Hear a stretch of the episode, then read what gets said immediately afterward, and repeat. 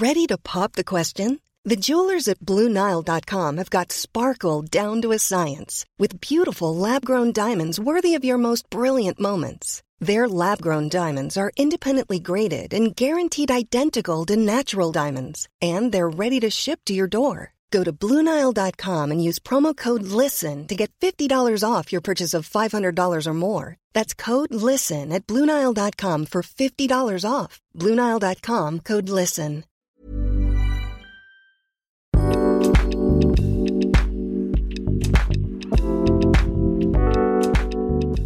Hola, ¿qué tal? Bienvenidos a un Cat Weekly más, el número 35 ya. Me encuentro con Daniela Barrera. y Adrián Guzmán al micrófono. Hoy vamos a platicar, tenemos una reacción, entre comillas, eh, bueno, más que nada porque es opinión, un review, digamos, de... Vamos a estar haciendo estos constantemente, ¿no? Eh, a veces de países, culturas, series, películas también. Todo adaptado, obviamente, a la educación, al desarrollo humano. Porque como saben, eh, pues digo, si han visto los Cat Weeklies anteriores, siempre intentamos darle como esa, ese twist, ¿no? A, a las cosas. Intent- digo, lo hicimos con las Olimpiadas, para los que son nuevos, si no lo han visto, hicimos un episodio especial de las Olimpiadas donde platicábamos un poquito de algunas atletas que llamaron la atención. Digo, hay muchísimos, obviamente quisiéramos nombrarlos a todos y poder dedicarles como el espacio que merecen, ¿no? Ajá. Eh, lo mismo vamos a intentar hacer como en otros Cat Weeklies, eh, hablar, hacer una pequeña reacción. En algunos van a haber videos donde no haya eh, riesgo de copyright. Que casi todos tienen riesgo de. Todos tienen, sí. Todos tienen riesgo de copyright. De hecho, se me hace curioso cuando ponen canciones, es como. Esa cuestión no lo sé, así disculpen mi ignorancia. O sea, ¿cómo hacen para incluir canciones en videos? Es que hay algunos que sí no tienen derechos de autor, pero hay muchos otros que sí. En las que sí, ¿cómo le hacen para tener el permiso? Es que, por ejemplo, hay covers donde se distorsiona tanto la música Ah, que no lo detecta, digámoslo, como la tecnología del algoritmo y vaya. no lo detecta como copyright. Entonces, por eso es que algunos utilizan covers como o distorsionadores como para, para ponerlo. Por ejemplo, eh, se viene la e- etapa navideña, Ajá. la época navideña, y muchos empiezan a utilizar canciones de Navidad, la de, las de Mariah Carey. Sí. Esas tienen copyright a morir, a morir, ¿no? De hecho, qué bien le va a ir otra vez. Es como, me imagino como las ventas, ¿no? Como que suben en noviembre, diciembre, ¿no? Es como un pico así. Pues sí, Todo la- el año me imagino. deja de vender. Pero bueno, para no salirnos del tema, eh, vamos a estar haciendo estos. Hoy, le, hoy toca eh, Mad Hunter, juguetes antiguos, si mal no recuerdo, creo que así se llama el canal completo, pero igual, nada más busquen Mad Hunter y ahí les va a salir, ¿no? Mad Hunter, con H, Hunter. con H, Hunter. Para los que están en, Hunter, con H. para los que están escuchando en podcast, que sepan, ¿no? Digo, los que están en YouTube pueden también escucharnos en Spotify como Cat Podcast, por si tienen cosas que hacer fuera y no quieren gastar datos en un video, pues puedan escucharnos, ¿no? O que nos guste, les guste escucharnos. También, los que les guste más el audio, ¿no? Yes. Y bueno, eh, hoy toca el, el turno a Matt Hunter, un coleccionista. Digo, todo su canal básicamente se basa en el coleccionismo. Digo, para los que no lo conocen eh, y les interesa, que puedan ir a, a echarle una mirada. Este, habla del coleccionismo, es un blog también. Eh, habla un poquito de sus experiencias en países como por ejemplo Japón. Rusia, también tiene un video de, del tianguis en Rusia y habla de mucho de los tianguis en, en México. en no lo vi, partes. no lo vi. En diferentes partes de México también habla de algunos tianguis, su experiencia en los tianguis, de las personas que están trabajando ahí. Eh, que tianguis, para los que no saben, es como sobre ruedas, ¿no? Acá al norte de la República. los que no saben qué es eso, es prácticamente en la calle se ponen puestos, mesas, carpas y pues ya. Hay como cierran a veces las calles, ¿no? A veces cierran las calles, a veces no cierran las calles. Y son casi siempre una vez por semana, casi siempre el mismo día. Y hay algunos que permiten el acceso a vehículos y hay algunos que, No. Aunque hay muchos que les vale ¿eh? y aún así se meten con... O hay otros que, por ejemplo, los de Estados Unidos que se llaman flea market, que ahí sí es un lugar establecido. Como meet, ¿no? Swap meet. Ujú. Sí. Sí, sí, hay- Es lo mismo, la dinámica de carpas, mesas, lo mismo. Sí, hay, hay de todo. Ajá, hay de todo, hay, hay de todo, pero sí, eh, ah, cuenta un poquito su experiencia sobre el flea market, el sobre ruedas, el tianguis.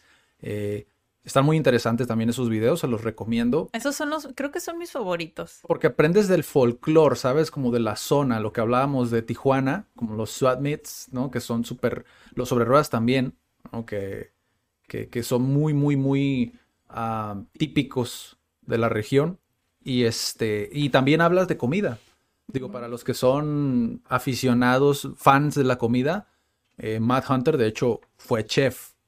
Y una de las cosas, ya no lo es, pero fue chef y así fue como inició.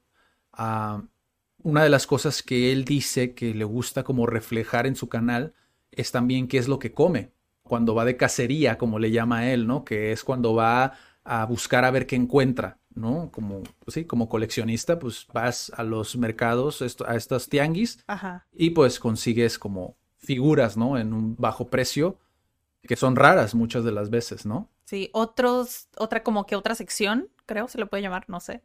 O sea, que es cuando muestra sus colecciones. Esas están cool, pero personalmente no me encantan tanto. Me gusta más cuando muestra el todo el arte del tianguis. Es que mm, ya es, es en, en esas partes es donde más eh, se nerdea, por así decirlo. Sí, se pone como muy técnico. Mira, este salió en tan, tal época. Y lo, o sea, te enseña como que todo. Sí. Bueno, también están cool. Sí, lo, lo que decías en la toma pasada, porque sí hicimos una Toma falsa, eh, es eso, ¿no? Que te muestra como cómo están creadas las figuras, Sí. eh, dónde se crearon, eh, quién los creó, la, la empresa que los hizo. Eh, hay, por ejemplo, los kaijus, ¿no? Que son estos monstruos japoneses. Oh, sí. que son súper raros, o sea, están bien.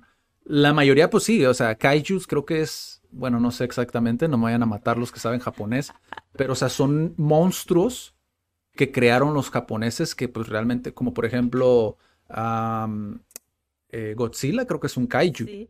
Godzilla es un kaiju, entonces Nosotros es- tenemos en la cultura mexicana, ¿tenemos eso? mm, Supongo. Supongo. Sí, o sea, en, en México se da mucho el que llama a él, ya estamos entrando en términos técnicos, ¿no? Pero pues, ya mencioné Kaiju, existe mucho el bootleg, ¿no? Que es sí. como la copia, la copia pirata de, La copia.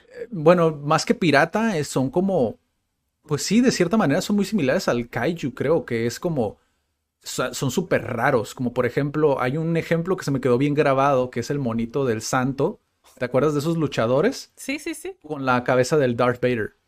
Ah, es que lo mencioné en uno de los videos que dice que se quedan como que con el molde, que tienen el molde, pero como que empiezan a hacer combinadero de moldes. Ajá, como que experimentos, pues obviamente es mucho más barato, con material pues mucho más barato, y es donde se crea el, ¿cómo se llama? Boot- Bootleg. bootleg. que es, o sea, aquí en México por lo menos es súper conocido. Digo, todos hemos ido al sobre ruedas y hemos visto bastantes piezas como esas, donde dices tú, what? Sí, O sea, está súper raro, ¿no? que te lo venden en una bolsita con un cartón arriba en grapa. Lo interesante de esto es que ves cómo nosotros creemos que son copias piratas como tal, eh, donde pues el mexicano, ¿no? Se pone a hacer sus mexicanadas, ¿no? Pero existen en muchas partes del mundo. Supongo. O sea, existen en Japón, por ejemplo, no como tal los kaijus, pero sí existe mucho bootleg. O sea, donde utilizan como esto que dices tú, en los moldes para hacer creaciones, experimentaciones, ¿no? Entonces, está muy interesante. Bueno, a mí se me hace muy interesante el canal, básicamente, porque creo yo que Rodrigo, que creo que es como se llama, Matt Hunter, el Matt Hunter, eh, ¿cómo se dice? El, el principal, ¿no? Pues es él, obviamente. Obviamente existe como este este eslogan, ¿no? De todos somos hunters. Sí. ¿no? Y él dice, eh, bueno, una de las cosas que a mí me llamaron mucho la atención, que me atraparon como de los videos, es que es un muy buen storyteller.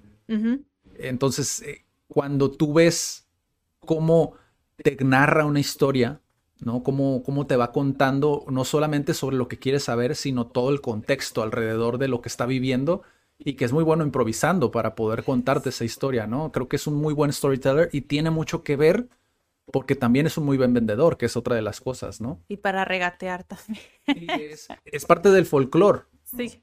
es parte del folclore el hecho de que sea tan bueno regateando y que eso te da la experiencia, ¿no? Sí, mira, una de las cosas que creo que me hizo como ya quedarme, o sea, siempre pasa como el periodo de, prueba en mi caso, como, ah, bueno, no les pongo tanta atención tanto a los videos y los veo y todo, pero no me vuelvo fan.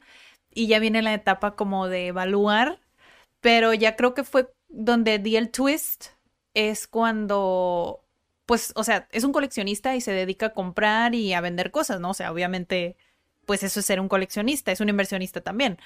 Pero cuando, porque a veces dice, hoy este me llegó este mensaje que fuera tal área, bla, bla, bla, porque me tienen algo, ¿no? Sino que para él tiene este peso, no nada más la pieza, o que le vayan a dar un montón de dinero por esa pieza, sino lo que hay detrás de, de la pieza como, como tal cual la pieza cuándo se creó y la historia que viene detrás de esa pieza, pero también como lo que pasó con la persona que se lo está dando. Sí. ¿Sabes? Sí. Como todo el, todo el transcurso de la, de la pieza en sí es lo que le gusta mucho a él y es lo que también me llamó del canal. Sí, es, es que es el, ah, ¿cómo decirlo? Esas, esa, esa, esa interés por informar, que, que, va mucho de la mano con, no solamente sobre el juguete, volvemos a lo mismo, porque al final de cuentas, sí, si lo ves fríamente, pues son juguetes, ¿no? Sino que te transporta a lo mejor a esa etapa. Yo, eh, por ejemplo, hay ocasiones en las que estás viendo un video y se te conectas por medio de una imagen o de un mono, ¿no? De un, de un juguete, te, te conectas a, a, tu memoria de largo plazo y dices, oye, creo que yo tenía ese juguete. Ajá. O yo lo vi, o mis amigos lo tenían. Ajá, y es como, vuelves como a vivir como ese momento, ¿no? Como que ya ni siquiera por aquí te pasaba, ¿no? Pero que de cierta manera es, es esa habilidad, vuelvo a lo mismo, de poder contarte esa historia de, ah, no sé si recuerdas este comercial donde te mencionaban a este juguete. Sí, revives un montón de cosas, ¿no? Ajá, sí, sí, sí. O sea, yo, por ejemplo, tengo que decirlo, yo no soy coleccionista actualmente. Lo fui en algún momento de mi vida, aunque no era consciente, con los tazos, ¿no? Estos de Pokémon, ¿no? O sea, yo fui, tenía una caja llena de tazos, ¿no? Que es como, obviamente es muy diferente. ¿Por qué? Porque normalmente en el coleccionismo o bueno, no normalmente porque existen diferentes, ¿no? Diferentes maneras de coleccionar, pero eh, se tiende mucho a cuidar las piezas. Y con los tazos, pues obviamente no era así, no era el caso, ¿no?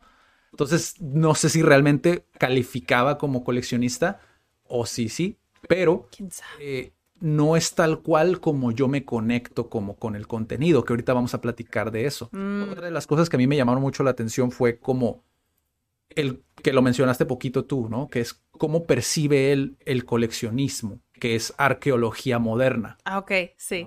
Que es, es, se me hace muy cool porque él lo, lo, dice, ¿no? A final de cuentas es traer estos recuerdos de esta persona, lo que vivió, la emoción que, que tiene esta pieza y darle una segunda oportunidad. Ajá. Y a la vez, también que esa persona se vea beneficiada económicamente al corto plazo. Pues sí. Y porque les da ese sentido también como ese sentido de importancia, ¿no? Oye, es que mi tío sacó esto de, de la casa, de la casa de mi abuelita, o sea, los deja contar esa historia y creo que es muy bueno porque es no nada más por la figura de él, sino que hace que también conecte con otras personas que son sus seguidores. Sí. Y dicen, es que era lo, lo que te decía, como no es lo mismo compartir tu, tu hobby o tu colección, algo así, con tu familia, con tu mamá, con tu esposa, no sé, ¿no? No es lo mismo porque no entiendes esa parte. Te van a decir, ay, sí, qué bonito, ¿no? Qué cool. Sí. Pero no es lo mismo que otra persona te entienda completamente. Es como, ay, sí, esta pieza de no sé dónde. O sea, no es lo mismo. Es una comunidad, ¿no? Exacto, es toda una comunidad que a mí se me hace bien padre de este canal. Sí, y aparte es algo que él, por ejemplo, lo menciona en un podcast eh, en de Alex Fernández, que es un comediante mexicano, eh, que también está muy padre su podcast. Incluso a lo mejor en algún momento platicamos como una opinión sobre los podcasts, eh, que se los recomiendo. Alex Fernández Podcast, así búsquenlo y lo van a encontrar.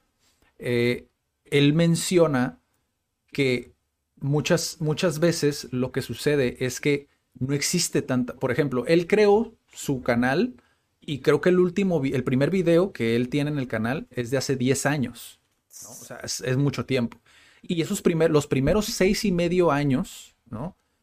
Él estuvo, apenas llegó a los 20 mil suscriptores, lo cual era muy, es muy poco, entre comillas, gigantescas. Para tanto tiempo, ¿no? Para tanto tiempo, ¿no? Entre comillas, gigantescas, porque pues a final de cuentas, digo, cada temática pues es diferente, se comporta distinto, pero específicamente en el coleccionismo tenía todo el sentido del mundo. ¿Por qué? Porque era un mundo tan reducido donde no mucha gente formaba parte ni estaba en YouTube, ¿no? Como tal. Sí, sí, sí. Y que él decía, o sea, yo veía eh, personas en inglés todo el tiempo, pero nunca de español.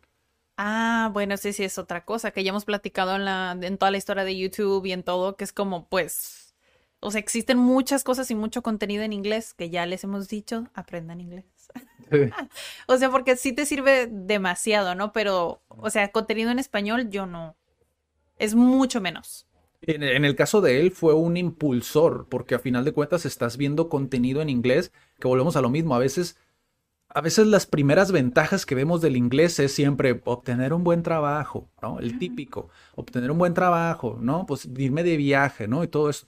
Pero a veces no vemos que en la parte de educación, el de aprender algo nuevo, como puede ser Photoshop, como puede ser técnicas de, de, para coleccionar, para cuidar mis, mis, mis artículos o lo que sea, hay mucha información en inglés. Y es en este tipo de ejemplos, en este tipo de casos, por ejemplo, de él en concreto, donde para él en etapas tempranas fue algo importante, porque veía, es como reforzar, es como, ¿sabes? O sea, estás creando algo como a ciegas o estás creando algo viendo a un referente, ¿no? Sí, sí, sí. Como ves a alguien, no sé, en Inglaterra, por ejemplo, que está creando videos en inglés y lo entiendes y dices, ok, voy a aplicar eso en mi zona, en mi ciudad. Sí. Eso, eso, es lo padre, creo yo también. Porque tomándolo del otro lado como que positivo, así de si aprenden inglés. o sea, también es, es una herramienta para que puedas conectar. Por ejemplo, si estás en el mundo de la cacería de juguetes, es como si no existiera Mad Hunter. Eh, pues existen más y eso te podría conectar con personas de todo el mundo que también hacen lo mismo Sí. o que tienen ese hobby. Es como, pues, puedes usarlo. Estoy casi seguro que en el mercado angloparlante de- seguramente existe otro coleccionista súper súper famoso. Lo importante aquí, que creo que es de este caso, eh, eh, importante resaltar, es la filosofía con la cual toma el coleccionismo y cómo en- dentro de su mundo, de su universo, del universo Mad Hunter, tiene estas otras alternativas, como por ejemplo el, el tepache. Estaba viendo de- sobre eso, ¿no? Que él dice que es la bebida de los hunters, ¿no? De los, de los, de los que de los que van al mercado, al perdón, al mercado, al sobre ruedas, al tianguis, ¿no? Y que es de sí o sí. Él lo decía en el podcast que Wow. es, es una, son tradiciones. Obviamente él es chef y él dice que existe mucho este malinchismo del mexicano de que muchas veces eh, nos enfocamos mucho en que, ay, no, eh, esta comida es mejor, la francesa o la italiana o la, ¿sabes? Pero cuando él estaba estudiando, él decía, no, es que yo quiero aprender la mexicana, Ok. que yo quiero representar esa comida en el extranjero. Sí, imagínate ser el referente en- de tu país y decir, pues exacto, representar lo que, lo que eres prácticamente. Y él decía que eso es lo que él quería y que muchas veces en las escuelas, mm, pues sí, sí lo vas a ver, pero, pero mira, vas a aprender la francesa o vas a aprender la italiana, ¿no? Y dice que existe mucho esto y que gracias al canal, gracias a este canal, puedes seguir dándole como más exposición a Ah. comida que a lo mejor no es tan Sí, de todo el mundo, ¿no? Porque sí lo ven de Latinoamérica o de otros, Sí. de otros lugares. comida que no es tan que ha perdido esa, Es en- esa Pues como, popularidad. ajá, popularidad, porque sí hay un montón de... como el tepache, dice, o sea, gracias a que, a que en el canal lo menciono y que digo que es la bebida de los hunters, de los que van a- de cacería, ¿no? Eh, he visto, dice, puestos donde venden tepache de que, que ponen ahí hasta como todos somos hunters. Entonces es como que eso es el eslogan, ¿no? De, Cool. del canal. Entonces se me hace muy padre cómo puedes de alguna u otra manera darle, seguir dándole otra oportunidad también a costumbres Sí. de nuestro país, ¿no? Dar a conocer ese, ese. Exacto. De hecho, yo he recomendado el canal, creo que no te lo había hecho, recomendé el canal a un estudiante de español. Porque, o sea, la verdad siento que habla muy lento y que habla como más claro. Ok. Él. Sí. Digo, a pesar de que dice un montón de, de jerga, Sí. pero, o sea, siento que habla bastante bien, o sea, para que se pueda entender. Sí. Y luego también otra de las, de las filosofías que creo que es importante resaltar, como de que también me llamaron mucho la atención, que me interesaron bastante, fue el hecho de no casarte con tus piezas, con, con lo que coleccionas, ¿no?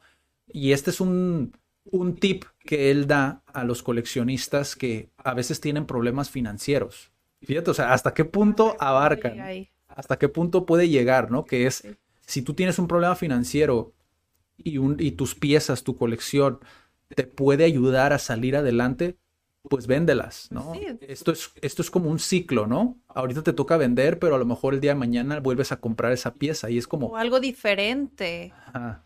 Y puedes evolucionar como que de alguna manera. si esa transacción que existe entre el que colecciona, el que va a comprar y el coleccionista que está vendiendo, es como vuelve, es como la, la- la rueda de la fortuna, ¿no? Vuelve otra vez como a, a dar ese círculo, ese ciclo, ¿no? Se cumple. Y hay muchos videos así, ¿eh? Donde te da estas enseñanzas de personas que dicen, o sea, no nada más de él, que personas que dicen que yo sé que tú vas a cuidar bien de esto. Sí. Entonces, sí, ahí sí, sí me toca en mi corazoncito porque mi ser acumulador, de igual, vamos a hablar de eso después. Pues sí, a veces guardas algo y atesoras algo que tal vez ni siquiera eras coleccionista, pero pues simplemente era algo tuyo o de la familia. Sí. Y dices, ah, pues mira, o sea, sé que están pagando por esto y me hace falta, pues lo dejo ir. Sí, ahora hay, hay cosas en las cuales tú puedes, eh, porque digo, a final de cuentas podemos pensar como, ¿y eso cómo nos impacta o cómo podemos relacionarnos como con este tipo de contenido, ¿no? Para mí, por lo menos, una de las cosas que yo, yo veo su manera de pensar, que a lo mejor no lo hace con esa intención o a lo mejor sí, yo lo relaciono mucho con el emprendimiento porque hay, hay una frase que él dice, que de hecho fue una frase que le enseñaron en un tianguis, Ah, le enseñó un señor, porque él le decía, quiero que me enseñes lo que tú sabes sobre coleccionar, o sea, cómo, cómo es que puedo saber si algo es bueno, vale la pena, de algo que no es bueno, que no vale la pena, ¿no? Y el señor le dijo, de hecho aquí lo tengo apuntado, si quieres aprender a coleccionar, tienes que gastar. Y dice él que cuando se lo dijeron, lo tomó él como, lo tomó él como una ofensa. Porque es como, como, pues, Pues si quiero saber cuál es la buena. ajá, exacto, ¿no? Pero sí, dice, o sea, al final de todo me di cuenta que sí, tienes que gastar dinero para poder volverte bueno coleccionando, porque la vas a regar. O sea, Sí. en, no siempre vas a saber. Dice, como hay tantas cosas, o sea, y y sí lo puedo aplicar mucho como a mi manera de verlo, ¿no? Es como, hay tantas posibilidades dentro del emprendimiento, ¿no?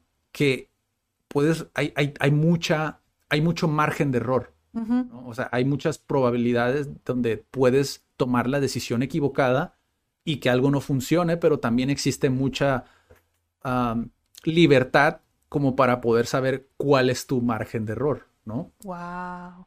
O sea, creo que también el otro día estaba pensando un poco en eso, en el que cuando vas a empezar algo nuevo o algo que todavía no descubres si te, si te gusta, si no te gusta, o sea, si, o sea, si vas a ser bueno o no, te va a funcionar, creo que empezar el proceso no pensando que vas a fallar, pero también teniendo la perspectiva de, ok, tal vez me voy a dar un año, ¿no? un año a, a dedicarme y saber que es, estar consciente en el que tal vez decir no me gusta o de verdad no es para mí, pero de verdad invertirle el tiempo y la energía, tal vez por un año o el tiempo que quieras determinar, para decir como, ok, quiero de verdad intentarlo, porque mucha gente dice, sí, lo quiero intentar y al mes dice, es que no, no sé, no, métete de lleno y ya ahí te vas a dar cuenta si realmente es para ti o no es para ti. Sí.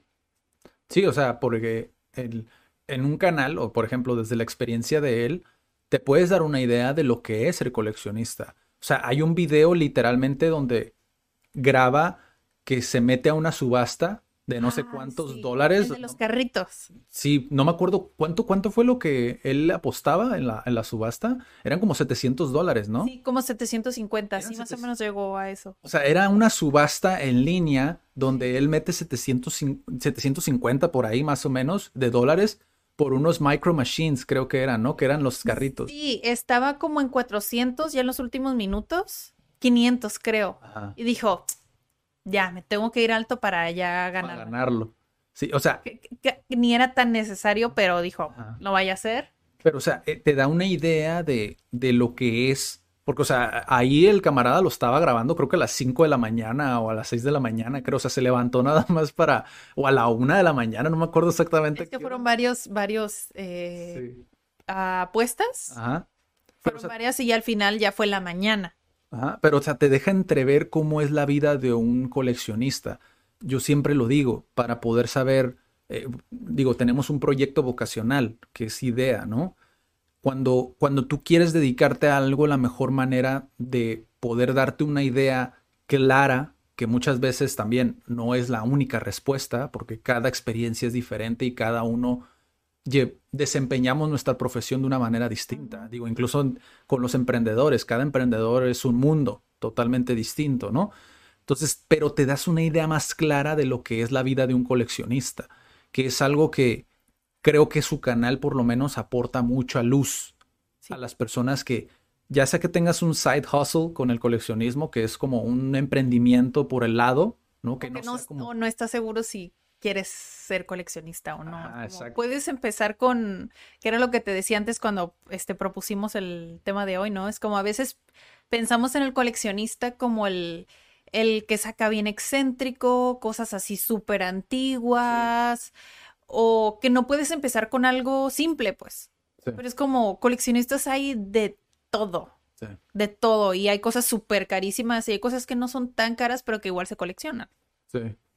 Sí, o sea, por ejemplo, tú pusiste, tú me pusiste el ejemplo, de hecho, cuando estábamos viendo, de hecho, un video de, de él, y tú me, yo te dije, creo que yo te pregunté como si tú serías coleccionista o si tú pagarías por algo, no me acuerdo qué es, fue exactamente, pero tú me dijiste, pues es que depende, porque, o sea, yo ya colecciono rocas, que me comentaste, ¿no? Que es como, bueno, pues sí, tiene sentido, ¿no? Entonces, Que sí pagaré dinero por ciertas rocas, ¿eh? Déjate digo. O sea, fíjate, o sea, a ese punto va, a ese punto voy, ¿no? Hasta qué punto yo soy un coleccionista, ¿no? Como decir, no necesariamente tienes que vender lo que coleccionas, no, no necesariamente tiene que valer mucho, que es también algo que él toca y toca bastantes veces, ¿no? Mientras yo le dé ese valor, Exacto. yo puedo coleccionarlo, ¿no? Ya otra cosa es que lo quiera vender dentro del mercado, ¿no? De- del coleccionismo. Sí. Ya eso es otra cosa, pero o sea, todos podemos ser coleccionistas de- viéndolo desde esa perspectiva, ¿no? Sí, así es. Pero no sé si, supongo que sí, todos tienen esa conexión emocional con lo que coleccionan y creo que es por eso que, que dice él como que no te cases con tu colección o con piezas porque siempre va a ser algo emocional. Sí. O sea, siempre, siempre. Más los que somos acumuladores. O sea, siempre va a ser algo emocional que si te tienes que despedir de eso es como, híjole, no, no sé. Sí. Sí, o sea, hay, hay, hay muchos, muchos canales que, que, que lo complementan, creo. Uno de ellos es la Liga de los Supercuates, que también hablan mucho como de este mundo, Ajá. dentro de este mundo, ¿no? Como, eh, de hecho, el último video creo que salió, que igual busquen, no sé si es, no, creo que estén en podcast porque utilizan muchos visuales, pero, ¿Quién sabe? pero en YouTube los pueden buscar como la Liga de los Supercuates. Eh, se me hace muy cool porque justamente acaban de tocar un tema de coleccionismo que es el que mencioné de los tazos Ah, sí, sí es cierto, sí es la cierto. historia de los tazos, ¿no? Cómo han ido evolucionando y cómo muchas personas, pues en un principio tú como niño obviamente no pensabas en el coleccionismo, pero cómo de alguna manera la industria como tal cambió para atacar a ese coleccionista, porque sabían que los coleccionistas iban a, a querer, a, ¿cómo se dice? Iban a querer eh, vender esos a futuro como, pues, como parte de una colección. Sí. ¿no? Yo ni siquiera sabía que existían esos tazos, pero pues no eran, no eran yo tampoco. precisamente para, para jugar, que eran unos que eran como transparentes. Yo nunca los vi esos, pero Yo sí. yo no, yo no los vi esos. Yo desde los metálicos ya fue como, Adiós. ya no existen perdieron. para mí. Yo sí usaba los metálicos. No, ya no. Los Metallics. Pero bueno, e- es, creo que es un canal donde te enseña mucho como la vida del coleccionista Sí. y entre otras cosas también de las que podemos tomar como algo que nos impacta directamente como una como parte de la filosofía que él tiene, es el hecho de no esperes a que sea perfecto. ¿En qué me refiero? No específicamente como a la colección que tú tienes, porque obviamente siempre vas a tener como ese quiero más, quiero más, quiero más, ¿no? Como esa adrenalina de querer más. Nunca es suficiente. Ajá, nunca va a ser suficiente, ¿no? Pero sino en la parte de no, no esperar a, a que tengas los millones para poder visitar, por ejemplo, Japón, como en el caso. Exacto. Ay, esos, esos son de mis episodios favoritos. ¿Y sabes por qué? Ver que prácticamente lo mismo que hay aquí, hay allá. Ajá. ¿Sabes? No me, y no me refiero como a las cosas, las cosas sí son diferentes, pero sino la misma cultura de, de pues, de los puestos, de cosas a veces de segunda mano, o sea, que hay de todo, pues que sigue habiendo un tianguis. A mí, me, a mí me impactó mucho eso, ver como un tipo sobre ruedas en Japón fue como súper bizarro para mí. Se me hace que será más como flea market. Pues es que estaban en el piso, algunos. Pero en flea market también están en el piso. Bueno, a lo que me refiero con flea market es que no es la calle. O sea, que era como un estacionamiento. Es un lugar especial donde no se atraviesan los carros, pues. Ya. Aunque los sobre ruedas también se ponen en el piso, ¿eh? Les vale. Ajá. Y están en la vía pública. Sí. Como tal. Digo, por si lo están viendo fuera de México, a lo mejor dicen que. Sí, de hecho es una de las cosas, este, de las muchas similitudes que tiene Japón con México, que uno de nuestros miembros CAT, que es japonés, me dice, me gusta México porque tiene muchas cosas muy parecidas, como el flea market. Sí. O bueno, como el sobre ruedas, así, allá y también me dijo. Y yo, ¿Y sabes por qué, fue, por qué viajó a Japón? No sé si la primera o la segunda, porque creo que ha ido varias veces, pero la primera, tengo entendido por lo que él menciona en el podcast, que fue a Japón porque quería visitar a, a uno de los que pintaban los kaijus en 1980, creo que lo mencionó. O sea, quería visitar a este artista. Y él lo ve con la misma importancia a este artista. No me acuerdo del nombre del artista, pero igual vayan a verlo en su canal. Eh, él lo ve como la misma importancia de nosotros cuando hablamos de los, de los actores de doblaje, ¿no? Como por ejemplo, tú quieres ver a quién hizo la voz de Goku, quién hizo la voz de tal personaje, ¿no? y, o sea, también dentro del coleccionismo para nosotros queremos darle ese, esa importancia. Pues sí, porque muchas figuras. Ajá, a, a, a, este pintor, por ejemplo, en este caso, a este pintor que fue...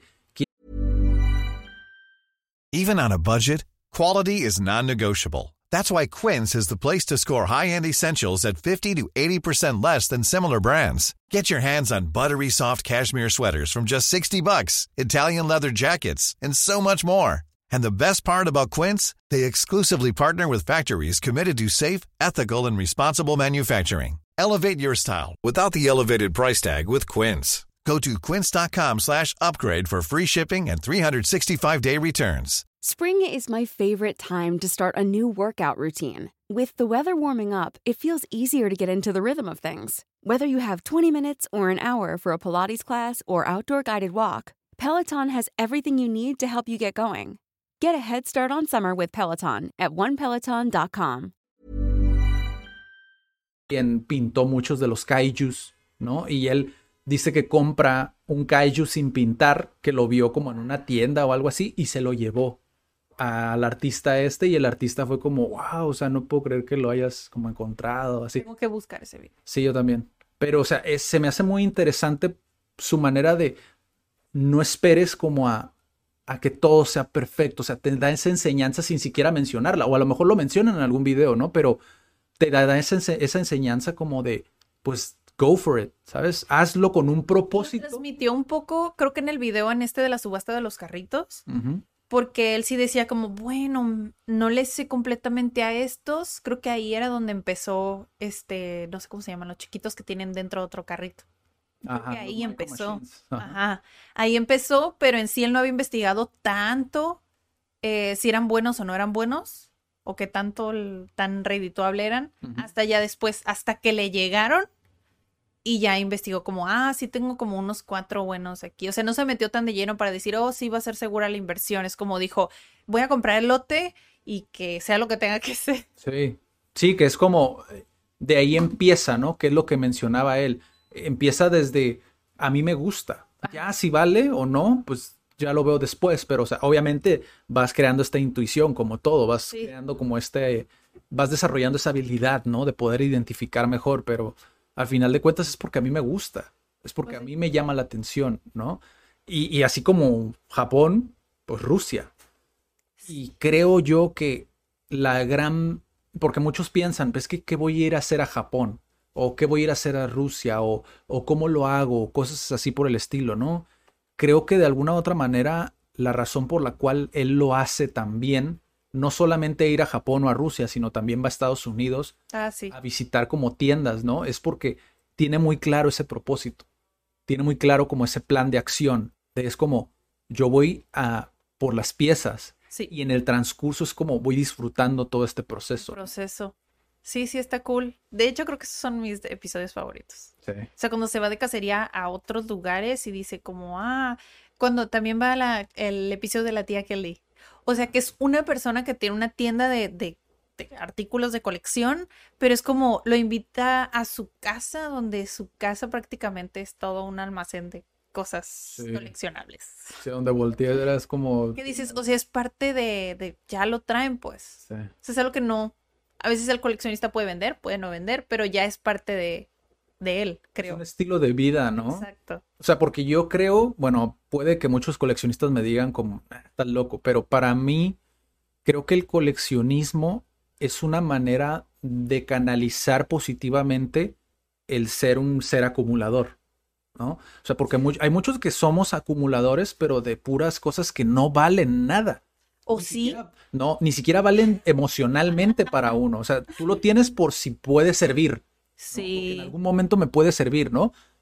Creo que es el coleccionismo es algo que canaliza muy bien Sí. a las personas acumuladoras en cuanto a, bueno, si quieres acumular, acumula algo, pero que tenga que ver a lo mejor con esto, con una pasión que tú tienes.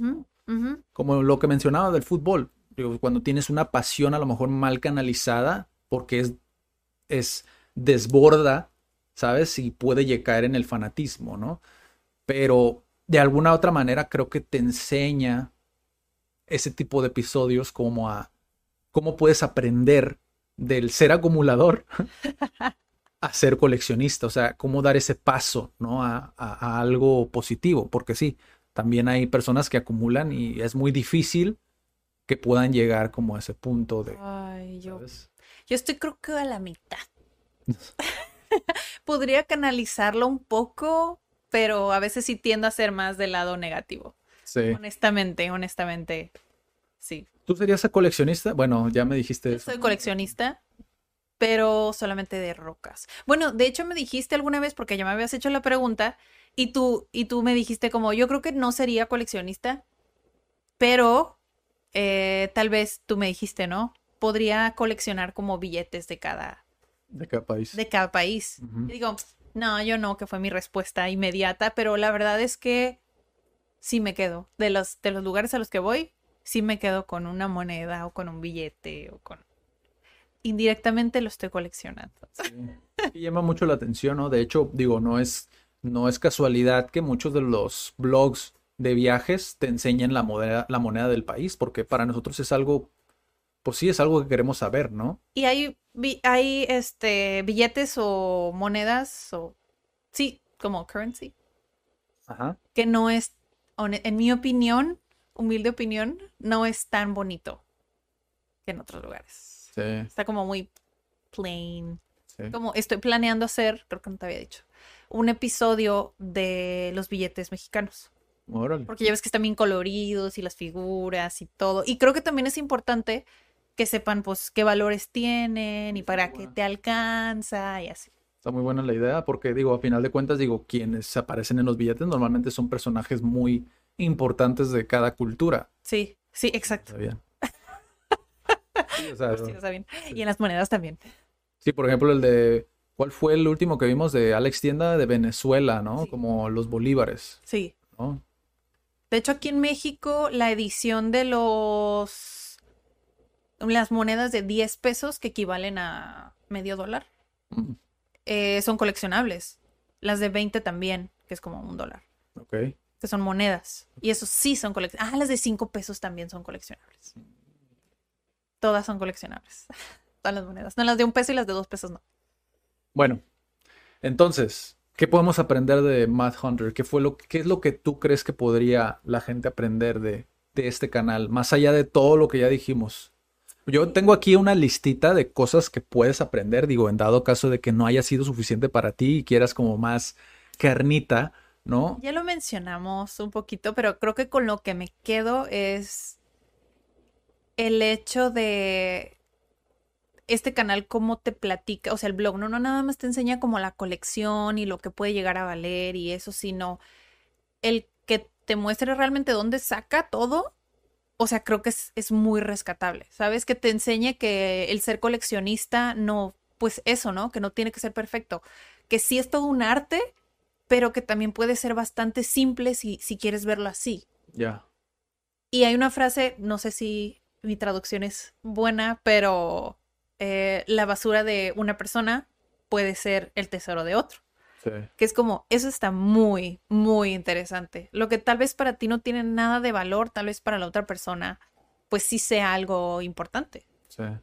De hecho, hay un, hay un modelo de negocio que se utiliza mucho aquí en la frontera, digo, para las personas que son de otras partes del mundo.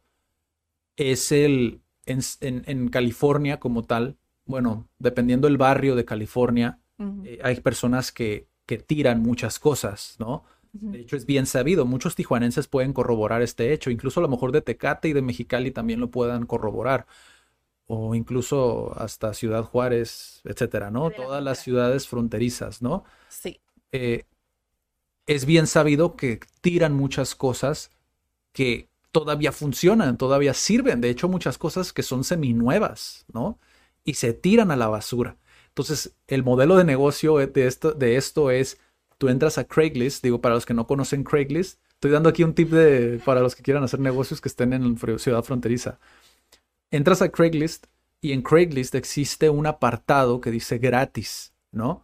Este apartado, cuando tú entras ahí, por ejemplo, el de San Diego, el Craigslist de San Diego, entras al apartado de free y ahí te aparecen muchas cosas que todavía sirven que están regalando.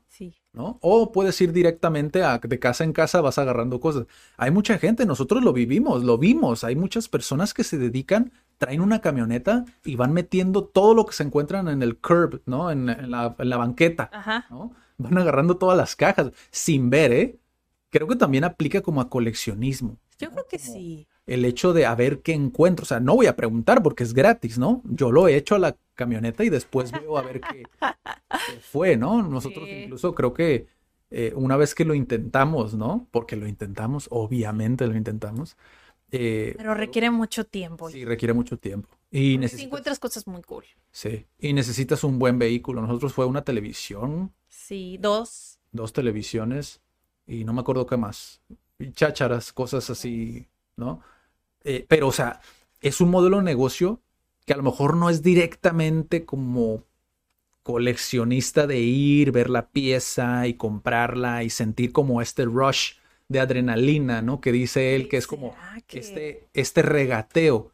Sí. Que es muy criticado. No sé si sabías eso o te lo comenté, pero lo han criticado por regatearle a las personas que están en los tianguis. ¿Tú cómo ves eso antes de decir yo? Yo creo que el hecho de... Sí, yo sé que mucha gente critica, es como, ay, pero no le vas a ir a regatear a las tiendas y no sé ah, qué, ¿no? Sí, sí lo, sí lo entiendo. Pero creo que no se ponen a pensar que es como el hecho de tener una tienda, tiene un sistema, o sea...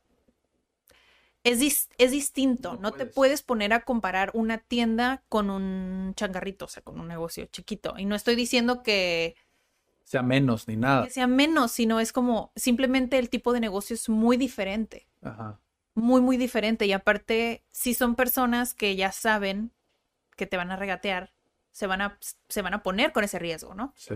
El hecho de dar, o a veces ni siquiera regateas y ellos mismos te ofrecen un, un precio más bajo para que te lo lleves. O sea, están dispuestos a bajar el precio a veces para que te lo lleves. A mí no se me hace mal que quieras regatear. Sí. Es que una de las cosas que él menciona, que estoy de acuerdo con lo que acabas de decir, porque es como, sí, obviamente no vas a ir a Calimax, ¿no? O a una tienda de conveniencia de Walmart, por ejemplo, no vas a ir y le vas a decir a la cajera, ¿y cuánto es lo menos? Pues no. No funciona así, porque el sistema no funciona así. Para, para empezar, porque no es la cajera con la que tienes que negociar. Exactamente. Igual no te vas a poner a decirle, este, te doy tanto, bye. O sea. Sí, la, la, la la- vas a dejar en, en... la cajera no tiene apalancamiento alguno. Es como si ella fuera la que toma las decisiones de cómo se mueve la tienda, pues a lo mejor y quizá podrías hacerlo, ¿no? Que podríamos hablar después de una descompensación, que después se hace un desbarajuste. Sí, pero ya viéndolo en el plano en el que la cajera no toma la decisión, No se puede. no puedes hacer nada. Ajá, Ahora, llevándolo a un negocio pequeño de un tianguis, ¿no? Quien toma la decisión es la persona con la que tú platicas, con la que tú estás platicando. Creo que de alguna manera es lo mismo, pero en micro. ¿Por qué? Porque si vas directamente, no sé, Walmart, si vas directamente con el que puede tomar la decisión, te va a decir, ok, tal vez te lo dejo más barato, pero te tienes que llevar 100. Ajá. Es lo mismo que pasa en el tianguis, es como, pues me voy a llevar 5, tal vez 10 cosas y dame precio. Es exactamente lo mismo. Sí, sí, sí. Ahora, él lo que menciona, por lo menos cuando menciona esta parte de, que la gente lo ha criticado por regatear, es que él lo ve como parte del folclore, es parte de la cultura del coleccionista, del chicharachero, Para los que no saben español, que los eh, Spanish learners, ¿no?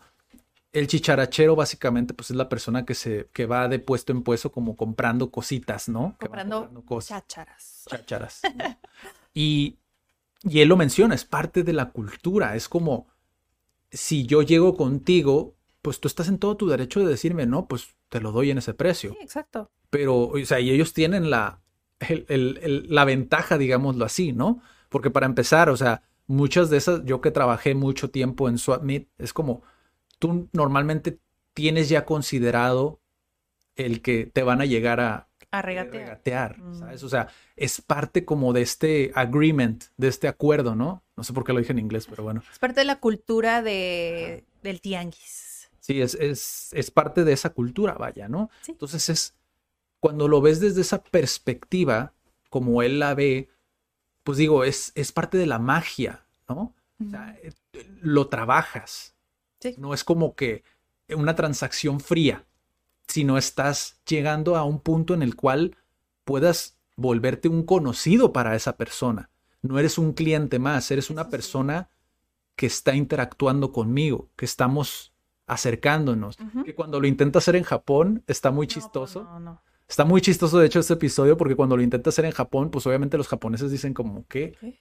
Aunque muchos de ellos yo siento que saben a qué se refiere, pero deciden como lo ven como extranjero, es como, es como que actúan como si se sacaran de onda, ¿no? Pero lo entienden, ¿no? Pero como no está en la cultura japonesa, el, incluso me imagino yo que para muchos de ellos puede llegar a ser una ofensa, ¿no? El hecho de que quieras demeritar el valor de sus productos o lo que sea, ¿Quién sabe? lo puedo ver, I can see it, como lo pu- puedo ver a muchos japoneses como que, Como, no, ¿por qué? ajá, pero o sea, a- a- a- es, es esa magia pues que tiene, o sea, para él y eso se me hace muy, muy padre, como el hecho de que el regatear lo vean desde esa perspectiva, porque yo antes lo veía también como algo, pues, ¿para qué regateas si ya te di un precio? Pero debo admitir que con esos episodios donde él platica sobre eso, sí cambió mi perspectiva sobre el regatear. Es ya no solamente es te pago por el producto, sino es como trabajo para que me cueste más barato. Sí. ¿Sabes? Como mis habilidades de, de, de, de, ¿cómo se dice? De persuasión, ¿no? Si quieres verlo así. Pero la otra persona está haciendo lo mismo a final de cuentas. Es un juego. Pues sí, es un juego. O sea, está padre ver, verlo de esa perspectiva, ¿no? Que es curioso porque es lo contrario a lo que pasa en las subastas. Tú ofreces más y más y más y más. Entonces, ¿qué está bien y qué está mal? Sí. Es que todo depende de la perspectiva del que lo veas, ¿no? Sí. O sea, se me hace muy interesante. Ahora, el regatear, eso es una que también lo tengo dentro de mi lista. ¿no? Pero también de las cosas que nos enseñan, digo, para hacer una listita de todo esto, igual si algo te llama la atención y quieres aportar Sure, como un sí, tal vez se me comentario, eh, pues lo dices, ¿no? Podemos aprender mucho de jerga, de chicharachero. Hay mucha jerga. Es decir, desde cómo te refieres a cuando estás en esa negociación, ¿no? Por ejemplo, Si tú me dices, oye, ¿cuánto a estas cinco cosas? Y te dicen, no, pues dame una quiniela. Para los que están aprendiendo español, ahorita fue como, What? quiniela. Ajá, es como un 500 pesos, ¿sabes? O sea, 500 pesos mexicanos, ¿no? O dame una milanesa, que es como mil pesos, ¿no? O sea, ese tipo de jerga a mí se me hace muy interesante porque a mí me encanta el slang, ¿no? O sea, sobre todo cuando no conozco algo de mi propio idioma y de otros, ¿no? Pero, o sea, eso es una, ¿no? Dos, la cultura extranjera. Aprendes mucho sobre historia de artículos, no solamente de México, sino de Estados Unidos, Ah, no, sí. de Japón y de otras partes del mundo, ¿no? Sí. Tres, la jerga de coleccionista. Esta es otra, ¿no? Ah, Como los sí. kaijus, ¿no? Los kaijus que yo, por ejemplo, no lo conocía. No, pues, Conoces a los monstruos, ¿no? los ves como monstruos, pero no conoces realmente. También, entre otros, eh, entre otra jerga, está lo del bootleg, ¿no? Sí. Etcétera. De cuatro, cómo conservar tu colección en buen estado. También hay muchos videos donde él platica sobre esto. Las cajas que debes de utilizar, cuáles no debes de utilizar, por la cuestión de la pintura de las, de las figuras, cómo agarrarlas, o sea, todo ese tipo de cosas. Eso no los he visto. Sí, está muy, muy interesante. no, creo que sí, también lo hubiera resaltado. O sea, yo no soy coleccionista, pero hoy sé más o menos de que hay ciertas cosas que debes de tener cuidado, como la pintura de los, de los juguetes. O sea, yo no sabía. O sea, tu, nuestro sudor es como ácido para, Sí. para los juguetes, ¿sabes? O sea, la pintura. Cinco, precios de las piezas. Aprendes muchísimo Mucho. sobre el mercado, cómo está. A final de cuentas, todo es eh, la apreciación, ¿no? Es el, el que tú le des ese valor, el que una masa le dé ese valor. A veces realmente es Sí, ajá, es, es- es simple y sencillamente como entender qué precios se manejan y que estos pueden variar. variar, ¿no? Mucho. Bastante. Entonces aprendes también qué es lo que está ahorita eh, más hot, ¿no? Ya sé que también es eso, ¿no? A veces es como puede estar el boom de algo y eso lo dispara de valor y a veces puede que "Meh, ya pasó, ya no, ya no Sí. vale eso. Sí. Sí, pasa, no recuerdo exactamente con cuál mencionó, pero que pasa que como es tan rara una pieza, Ajá. eh, se le da un valor impresionante, ¿no? Y después de unos años se conoce que existen más piezas como esa y el Uh. valor se va hacia abajo. Sí. Pasó creo que con un VI, con un carrito, que lo menciona él en un video que valía como 20 mil dólares, algo así, no recuerdo exactamente la cifra, 20 mil dólares, y después se supo esto, Y ya valió. y ya ahorita creo que vale como 500 dólares. O sea, para que se den una idea, ¿no? De cómo fluctúa como el, el mercado. Se me hace muy interesante también para los que les gusta como la inversión, ¿no? Que desde mi perspectiva sí debes de tener esa pasión. Yo por eso no lo he hecho. Porque realmente no tengo esa pasión de ir al sobre ruedas, ver, chalá, chalá, ¿sabes? No. El chacharear no es lo tuyo. Sí, pero no desde el punto de vista coleccionista. Es más como si algo me sirve en el momento, a corto plazo. ¿sabes? O sea, algo me puede servir, ¿sabes? Y el número 6, que creo que también es muy, muy importante, que creo que es de los, de las cosas que puedes aprender de Mad Hunter eh, si vas a ser coleccionista o incluso si no vas a hacerlo, te vas a dedicar a otra cosa, te enseña mucho a cómo evitar fraudes. O sea, te da muchos tips, porque hay un video en específico donde a él le mandan de Japón, fíjate que a mí me impresionó mucho, porque yo digo, hicieran así. o sea, tu percepción normalmente de Japón, de los japoneses, pues es, son personas muy en línea, ¿no? O sea, que respetan como sus tratos, bla, bla, bla, bla, o sea, su palabra, todo esto, ¿no? Sí. Y él pide una pieza de Japón supuestamente muy rara, ¿no? Que le faltaba a su colección, que era, creo que era de los Caballeros del Zodiaco, algo así, ¿no?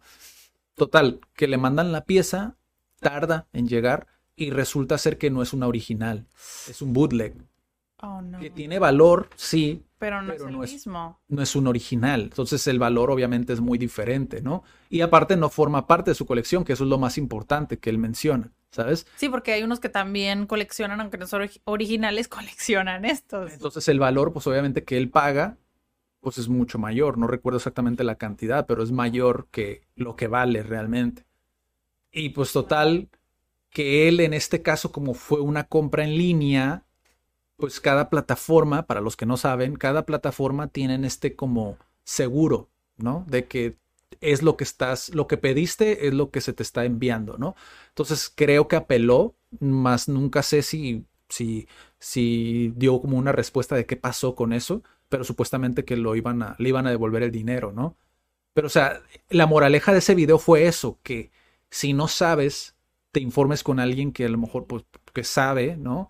Y, y que puedas hacer una compra pues mejor y que si lo vas a comprar en persona, pues obviamente no tienes este seguro. Entonces tienes que tener más Mucho cuidado. cuidado. Ajá. Pues, Entonces, esos son los seis últimas cosas que puedes aprender del canal de Matt Hunter. muchas cosas. Sí. Creo que son más cosas de las que pude haber pensado y que me faltan videos al parecer. Pero, o sea, es- es interesante ver cómo cuando muchos ven como algo más superficial, como entretenimiento. ah, sí, colecciono juguetes. Sí, o sea, como entretenimiento, para mí por lo menos, yo siento que sí puedes aprender muchísimo de este camarada, ¿sabes? Y más Sí. porque hay dos episodios que he visto que salen podcast. Uno es eh, Café con Mezcal de Carlos Lang, que es un fotógrafo. Quizá también en algún momento platiquemos sobre su canal porque también su filosofía está muy padre. Y de Alex Fernández, que es el comediante que mencionaba, ¿no? También se me hace muy interesante. Entonces, cuando ves esos episodios de podcast donde sale este camarada, pues te das una idea de que lo que menciona tiene mucha congruencia con lo que ves en sus videos. Ah, ¿no? Que sí tiene sentido, que no está como que, que no lo hace nada más por la comunidad que tiene, o por los followers, por, porque sí. Entonces, eso fue nuestra opinión. No sé si quieras decir algo más sobre canal. Creo que dijimos ya. No, creo que dijimos bastante. Bastante. Hasta lo que he explorado de los videos es todo lo que tengo que decir por ahora. Tal vez hagamos una segunda parte, no sé. Sí, es que creo que he visto más yo que tú de Matt Hunter. Pues se me, sabe que se me, se me hizo muy. Como es algo raro para mí, yo no había explorado el, co- el coleccionismo, Sí, se me hace que lo puedes abordar desde muchas partes, ¿sabes? pues sí. Entonces, está interesante que alguien, eh, que una figura, aunque sea desde el coleccionismo o desde donde sea, eh, pues de alguna manera intente dar como más luz a nuestras tradiciones, a nuestra comida, a nuestra, ¿sabes? Como a todo este folclore, ¿no? Que Sí. existe en México. Sí, porque sí es cierto, o sea, lo que dices, tal vez, o tal vez es un estereotipo, ¿no? Como que los que estudian gastronomía o algo así tengan el objetivo, ah, es que me quiero ir a otro lugar porque me llama la comida, no sé, italiana y quiero, no sé, ¿sabes? Sí. Que no, no tengan ese orgullo tanto como, pues la comida mexicana tiene bastante. Sí. Y bueno, no sé, ¿tienes, tenemos dato curioso hoy? Tenemos dato curioso, de hecho... Está interesante. Bueno, está un poquito complicado de entender al principio porque ya les había mencionado antes que en Corea del Norte al menos, bueno, en Corea del Sur también, eh, el cal- la can- calendarización que llevan no es la que nosotros llevamos. Ajá. Sí, en Japón pasa exactamente lo mismo. ¿En serio? En Japón no utilizan el calendario gregoriano, que es el que usamos nosotros. Ellos utilizan como otro sistema que va como por eras, pero se rige por medio del emperador. Entonces, ha habido como 200, 247 emperadores hasta ahorita en Japón. Entonces, cada que empieza a gobernar, gobernar, un emperador es cuando empieza, se supone, una nueva era. Pero lo que pasa es que algunos emperadores pueden proponer una nueva era, que es lo que acaba de pasar hace dos años, sí, dos años, en el 2019. Sigue siendo el mismo emperador, pero él decidió cambiar la era. Entonces se empieza a contar desde que em- entra como al poder. Ok. Entonces ahorita estamos, creo que en el año 2. Se cambió en el 2019. En mayo, en mayo del 2019 se cambió y la era se llama Reiwa. ¿Tenemos traducción o no tenemos? Eh, no, no tenemos traducción. De hecho, es un poquito desafiante incluso para los mismos japoneses entender los kanjis o saber cómo funcionan las eras. Ok. Pero así es más o menos cómo funciona el calendario. Wow. De hecho, el, el emperador que está ahorita es el 126. Pues, ¿cómo saben cuando es, por ejemplo, no sé, pues que no sé si festejan pues sí festejan Navidad. O sea, Navidad creo que sí, o sea, es algo que sí festejan. Al- algunos porque no todos son católicos. Mm, Así es. Antes lo, antes se regían por el año chino, pero recientemente es por. Bueno, recientemente, ¿no? Es por el emperador. O sea, lo utilizan más como desde un punto de vista como comercial, ¿no? Por así decirlo, las fechas, digo, para el turista. Ah, sí, sí. De hecho, sí, eh, nuestro miembro japonés, sí, para él, yo le pregunté varias veces porque ha estado en dos ocasiones, dos, ¿no? Ya con nosotros. Oye, Navidad, ¿qué hiciste? ¿Qué vas a hacer? ¿Vas para allá a ver a tus familiares? No. Bueno, ¿qué hiciste aquí, no? Pues nada, estuve en mi casa. Oh, bueno. Es que no se celebra tanto allá. Mm, Es más como un, de hecho me explicó así, extra dato curioso, que la Navidad es, lo utilizan más como para las parejas, las parejas que van empezando, porque es como un pretexto para darse obsequios. Entonces que Navidad no es, no es un, una cele- celebración importante. Bueno, pues los japoneses confirman, confirman ese dato. Ah, o- o- sí. o- o no es así, a lo mejor dicen, no, pues en mi caso sí lo, sí lo celebro. O alguien a lo mejor que haya viajado a Japón que diga, no, pues yo conocí una familia que sí lo festejaba. O... Porque es que a final de cuentas volvemos a lo mismo, es dependiendo la perspectiva, ¿no? Sí, de la persona que lo dice, ¿no? Porque hay muchas personas que a lo mejor están más adentradas en una comunidad que sí lo festeja, ¿no? ¿Quién sabe? O sea, pero es interesante saber desde una perspectiva que no, o sea, no se festeja tanto en, en Japón. Sí, no, no, no se festeja tanto. Qué interesante. Yes. Fin del dato curioso. Fin del dato curioso. Es que sí hay muchos como nombres, pero sí, básicamente lo más importante es que esta tradición inició como en los 600, 645 antes de Cristo. Wow. Ajá, y se le llama Wareki, que significa eras. Mm, Wareki. Y al gregoriano le dicen Sei... Seireki. Bueno, pues eso, ese fue el dato curioso de esta semana. La verdad, creo que se me hace muy interesante como este tipo de episodios. Me gustaría traer más de estos en los Card Weeklies. Desarrollar todo uno de los Wareka, Wareki, Wareki.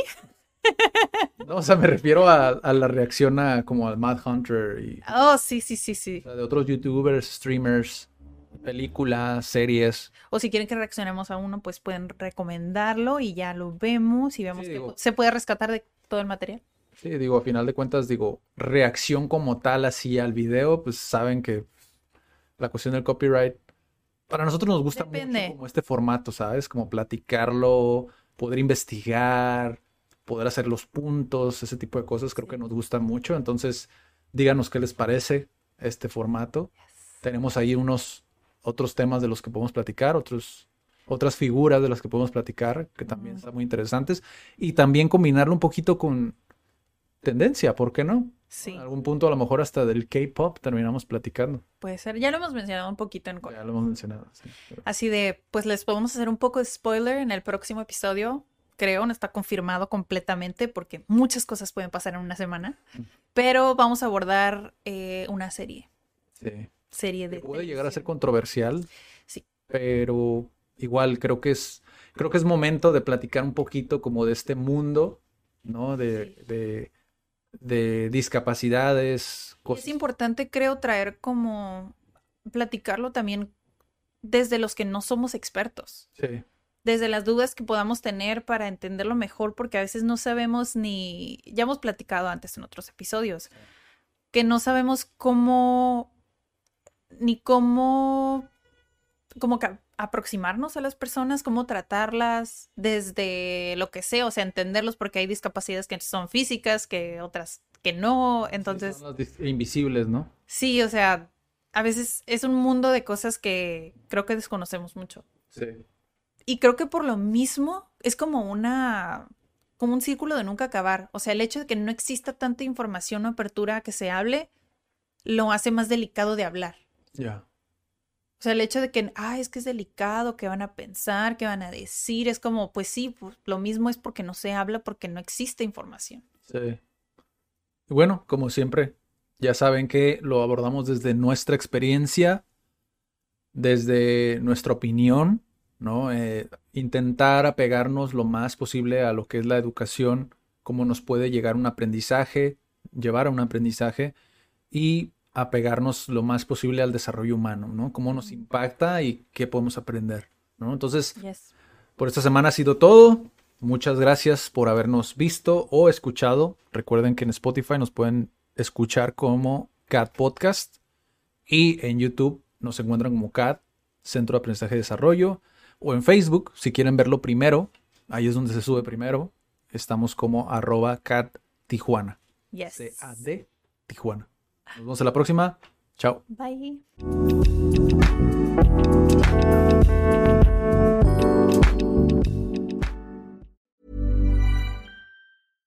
How would you like to look five years younger? In a clinical study, people that had volume added with Juvederm Voluma XC in the cheeks perceived themselves as looking five years younger at six months after treatment. Look younger, feel like you. Add volume for lift and contour in the cheeks with Juvederm Voluma XC. Reverse signs of aging by adding volume to smooth laugh lines with Juvederm Volure XC.